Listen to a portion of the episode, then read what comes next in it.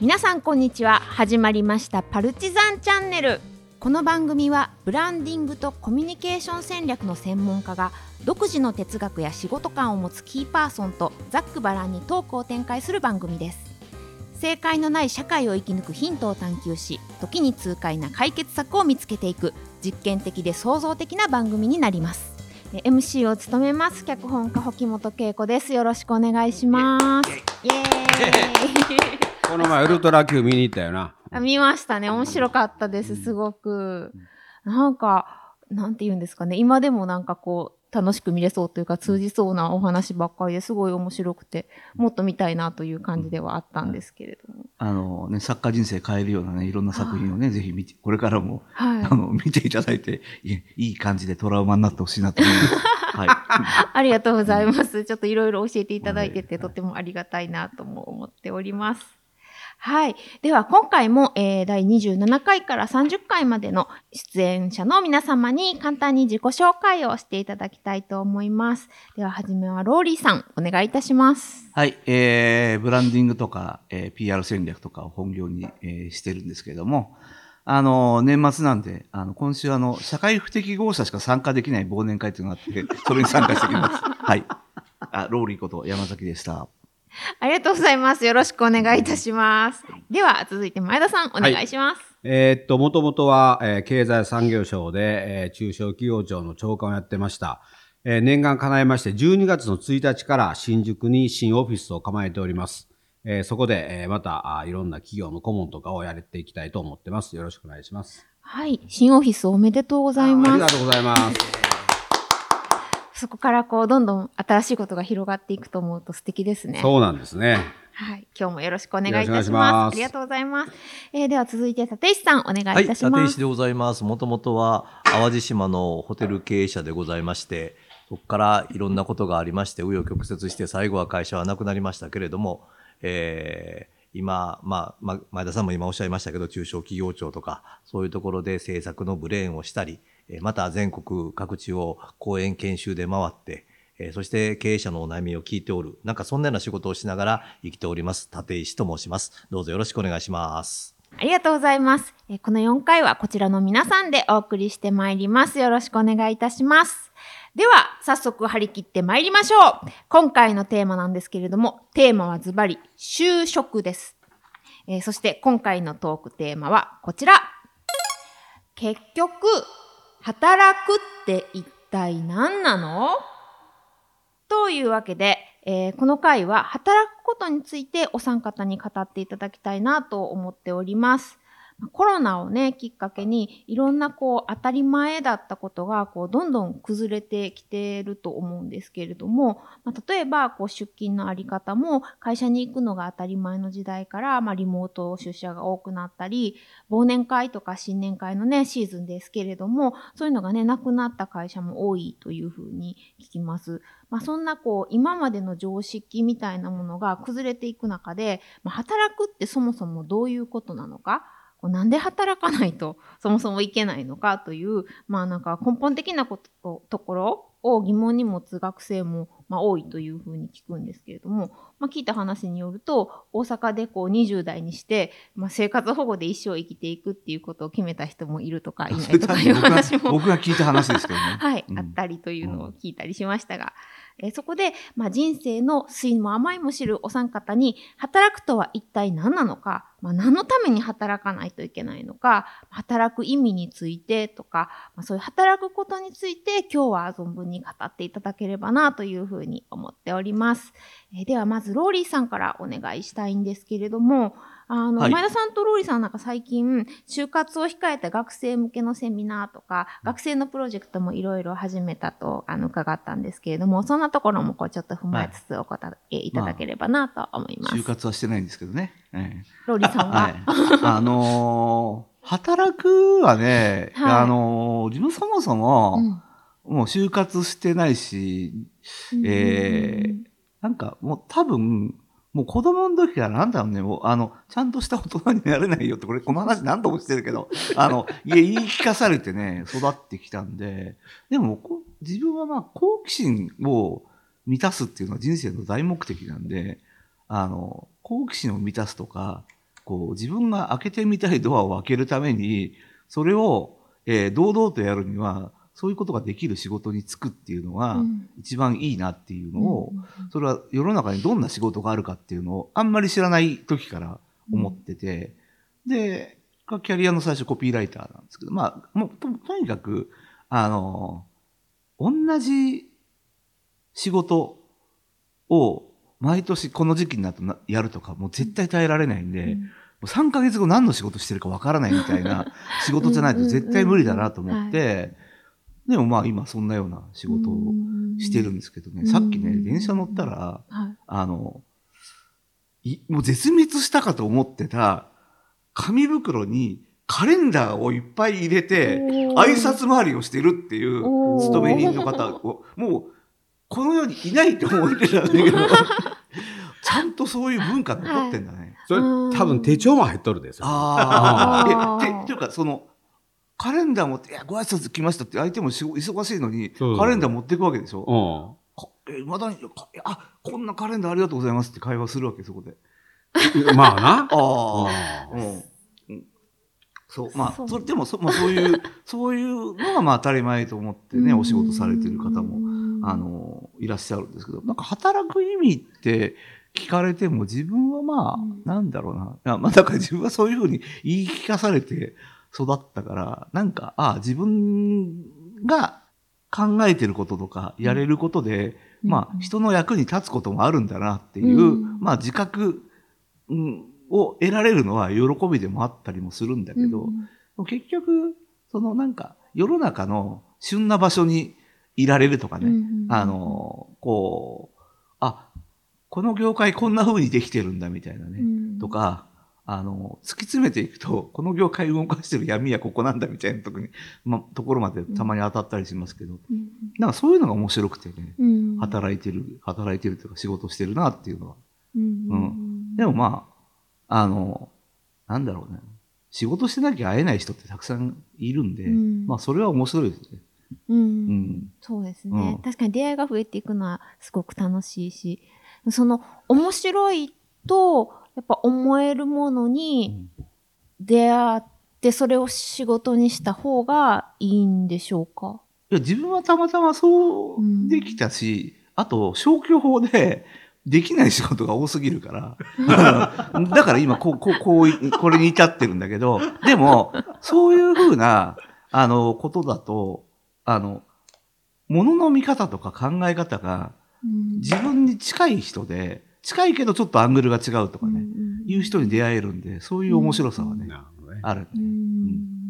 うん。はい。いやなんかやっぱ人それぞれだし人生いろいろだなと思います。が人生いろいろでい。いろいね。ろで、だけど、あの、やっぱね、自分の人生の登場人物自分で選べるっていうのはね、あ、いいね。大事なことですね、うん。我慢してる人なんか世の中いっぱいいるらしい、ね。私はそこの前のトークで、え。こうあの聞いたけど天地茂の非常のライセンスの DVD を持ってるって。いやいやいや、料理だけはもういやいやいやいや、そこれ聞いてる、そう聞いてる。レア。すぎるやん。いやいや、聞いてる人どうでもいい話だよね。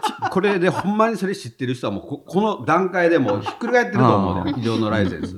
ええ。うんはいありがとうございます。前田さんはいかがでしょうか、今その保本さんのお話の中で、はい。はい。えっと大阪で二十歳にして生活保護で一生生きていうんうんくことを決めた人がいるっていうんだけど、うん。ちょっと申し訳ないんだけどこの人根本的に間違っててね。は働くっていうのは自分の力でお金稼いでい、うん、自立して生活することなんですよ。そうですねで家族できたら家族養わなあかんわけですわ。うんそれはみんなで養う場合もある。うんで税金はもらうもんやなくて納めるもんなんですわ。うんで納めた税金はいろんな事情で困ってる人に再配分されて社会は成り立つわけや。うんだから社会人っていうわけや。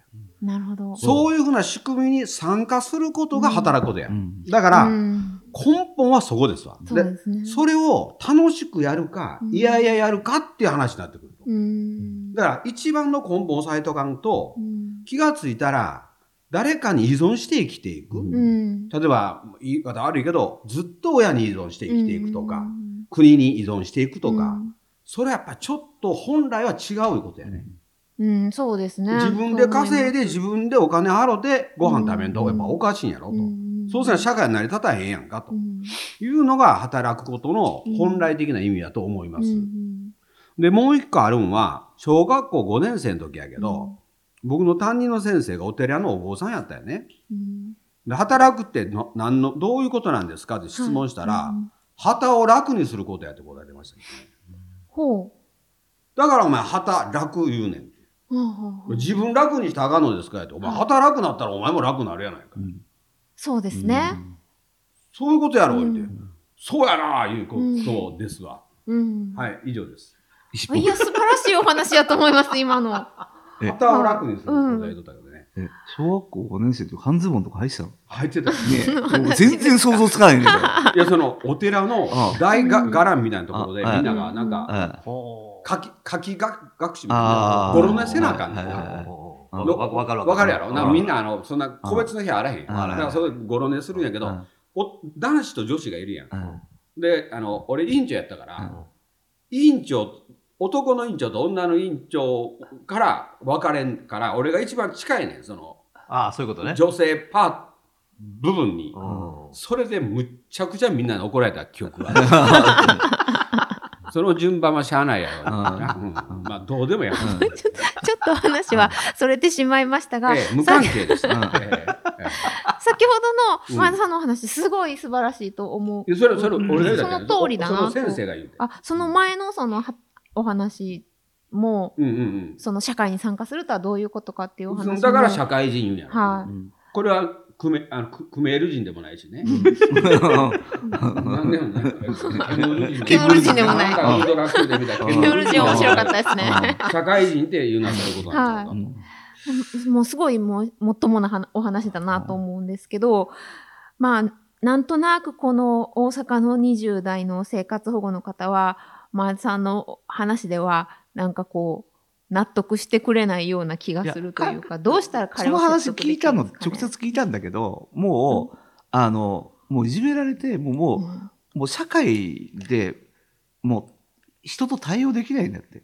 もう辛くて、それやったらケアしたらなあか。それは、うん。その、ずるしてねうん、生活保護を受けるんじゃなくてう、ん事情があるんやったら、うん。その事情を取り除いていくような形で、包摂的に入れてあげんと、うん。それは気の毒やと。思う。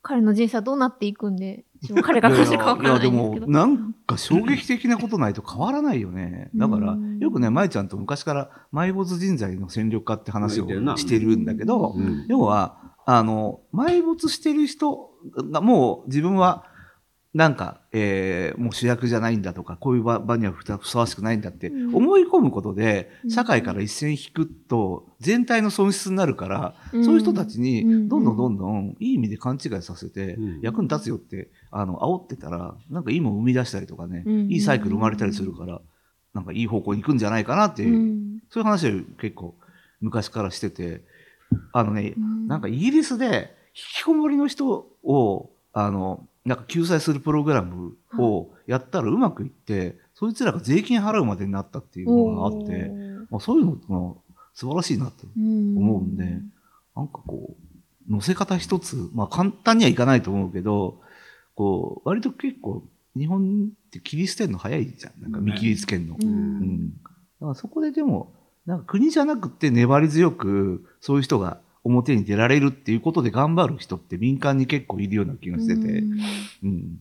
なんかそういうふうになっていくとね。ああ。その乗せられる人と乗せてくれる人の出会いがこううまくいくようになるといいですよね。だってどんどん追い込まれると通り魔になったりするじゃないですか。そうなんですよね。ね本当に。そういう事件が最近もありましたね。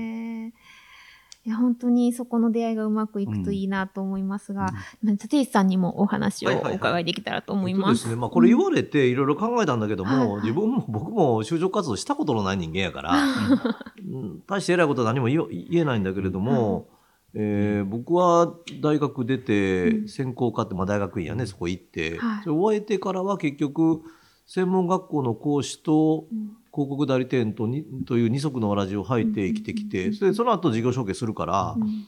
もうあんまりそういう就職とか考えることがあんまりなかったのよね。うん。それで僕の僕の時代っていうかまあこれは全員一緒だけども、うん。あのここにいる3人一緒なんだけどもあのなんかね働くことっていうことが悪いんじゃないんだけどうん。芸大だったらねうん。ね、はい。モラトリアムって当時はいい言葉だったと思ってるね。はいはい。うん。悪い意味じゃなくて、うんうんなんか就職することじゃなくて、自分の作品を作っていって社会で生きていくっていうことの方がかっこよくて、うん。なんかそういう時代だったような気がする。うん。うちの大学の先生たちも教授たちも大体社会不適合者じゃない。正直芸大の先生って。でそういう人たちがなんでお前就職するんだみたいなことをうん。平気で言ってる人がおったからね。ああそんな時代に生きたんだな、うん。振り返ればバブルだったから、うん。振り返ればね、うん。だからあのまあいいやアルバイトで生きていったってそれなりに給料があって、それで生きていけるっていうのがね、うん。そんな先のことまで考えてないからね、うん。ね若い頃なんて、だからなんかそういうことだったというのと、うん。もう一つが僕自身が旅館の息子で生まれてるからうん結局働くっていう概念がちょっと他と違ったと思うのよ。うん。自営業者の息子っていうことは24時間働くんやでっていうようなそういうような親を見てるから、はただひたすら働け以上終わりっていう。でそれでもやっぱり当時はやっぱ儲けてたからね、うん。うん、えー、立石さんさ、なんか、こう、大学の時とかさ、えー、いいよな、立石、家継ぎゃいいんだからね、とかさ、言われなかった。あったあった。あった、だから、うん。今やったら事業承継ってマイナスじゃない、うんそうじゃなくてお前どうせ最後家帰ったらええねやろっていう、うん。まあそういうそういう社会だったと思う、うん。ああるかもしれない。うん、だから別にそれがあるないは関係なかったんだけども、うん。でもなんとなく当時の我々の僕らはやっぱりその働くってそういうことかなって、うん。なんかそんなに切羽詰まって考えてるんじゃなかったと思う、うん。僕はね。うん。だからまああのーなんか社会貢献なんて言葉も当時は僕の中では全然なかったしうん何やって飯食っていこうかなっていうようなことをなんか漠然と考えていてて、うん。それでそんなような、まあ、ある意味ええ加減な働き方してても、まあちゃんと食えたんやろうね。うん。だだだからそんなことやったと思う。うん。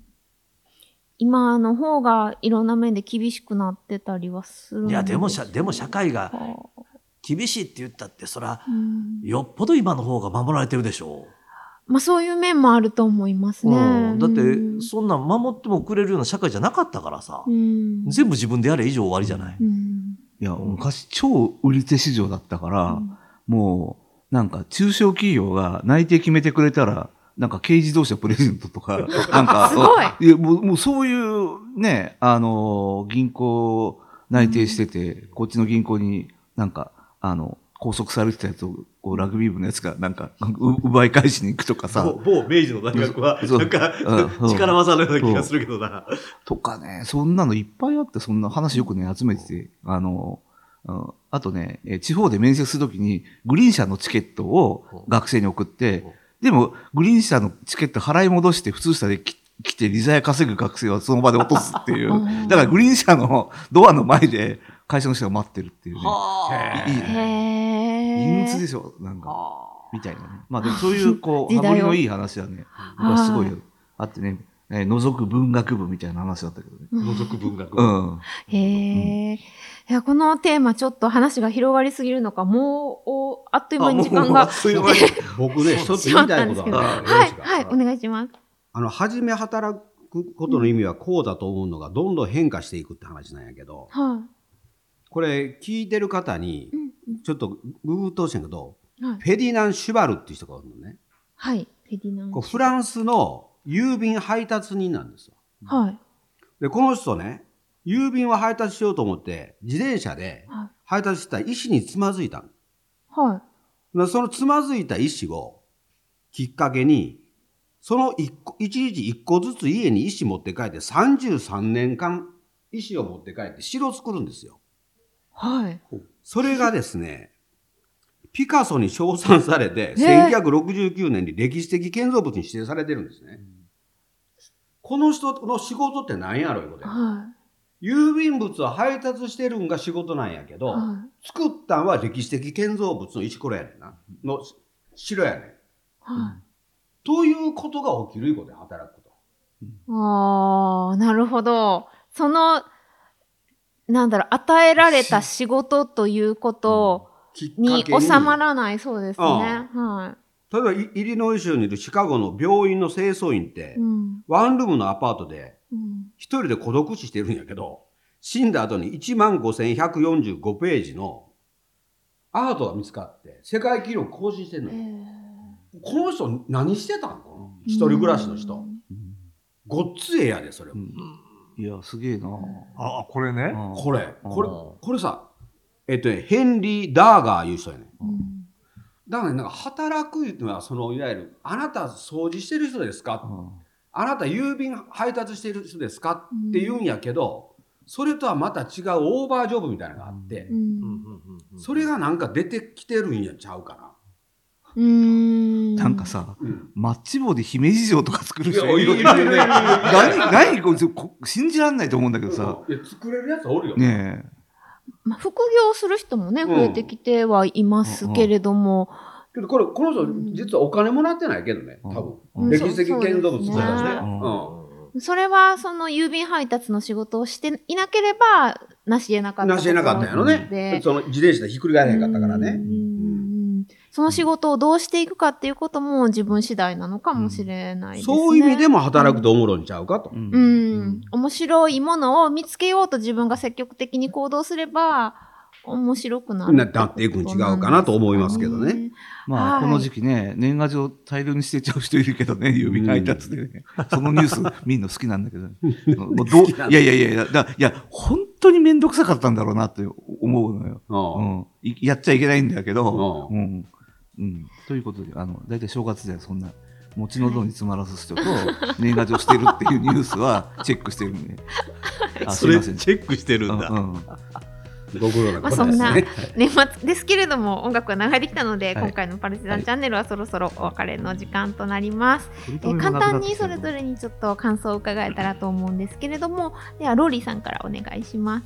まあ、あの取り留めもない話しすぎたので ととりあえずあの、ねまあ、働く話は、ね、次の回も続くんで、はいこんなここんこんぐらいにしときます。はいぜひいろいろ伺っていきたいです。前田さんいかがでしょうか？えあの僕も、まあ、次の回、その次の回と、徐々にトーンを上げていきたい。うん楽しみです。それは、おぜひよろしくお願いいたします。テイスさんはいかがでしょか。そううですね、やっぱりこう次の、まあ、あとな3回あるとしても、うん。あのなんなんていうのかな、24時間戦えますかとかね、うありますね。リゲインなリゲインね、うん。でその世代だから、うん。そのなんていうのかな、なんか今とちょっと違うイメージを持ってるよね。うん、あのきえーえー不揃いのリンゴたちで見た、ね、山田太一が書いたあの本の中で、うん。いろんな思い僕ら思いながら就職ってこんなことなのかなって思いながら生きてきてたから、なんかそういうことがあと3回で、まあ、またなんか話してるうちに相乗効果で出るんだろうねこれ。そんなこと思っております。すね。大学の時本当最低の人間だったからね。